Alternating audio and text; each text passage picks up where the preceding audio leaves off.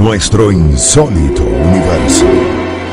50 años recorriendo nuestro mundo sorprendente. Maná designa al milagroso alimento enviado por Dios a los israelitas para que no fallecieran de hambre durante su peregrinación por el desierto. Del Éxodo 16:15.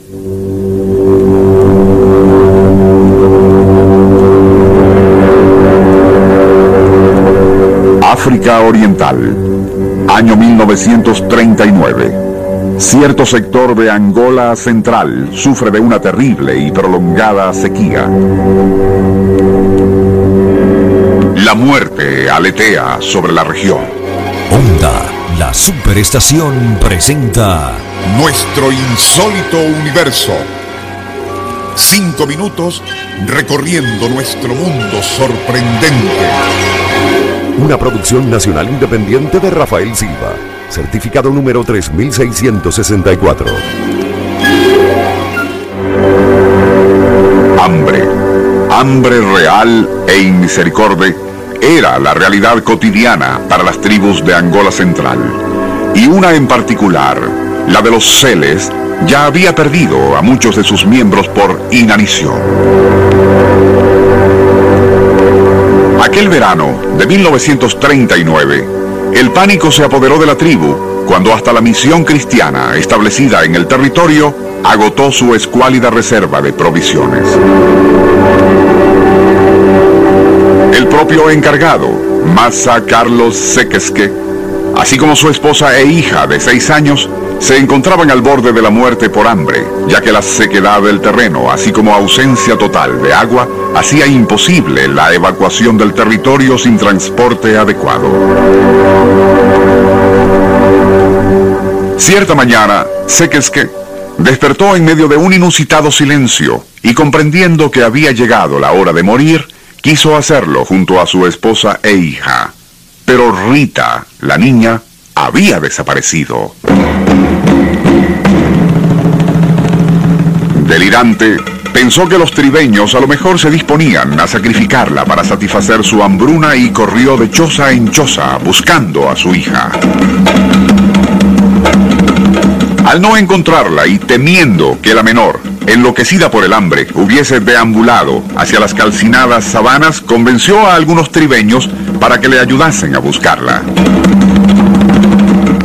Justo entonces divisaron a Rita, quien se acercaba comiendo de algo que traía en una calabaza hueca. De inmediato la rodearon, comprobando que su alimento era una sustancia espesa, dulzona y apetitosa. Al preguntársele qué era aquello, contestó que se trataba de maná.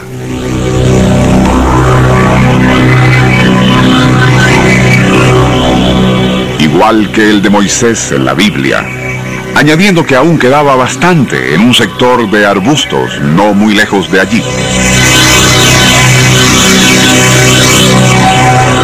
Incrédulos, todos corrieron hacia el sitio, encontrándolo cubierto por aquella sustancia de la cual comieron todos. Lo asombroso fue que aquel maná se renovaba misteriosamente cada noche pero solo en el pequeño trozo de terreno y únicamente allí.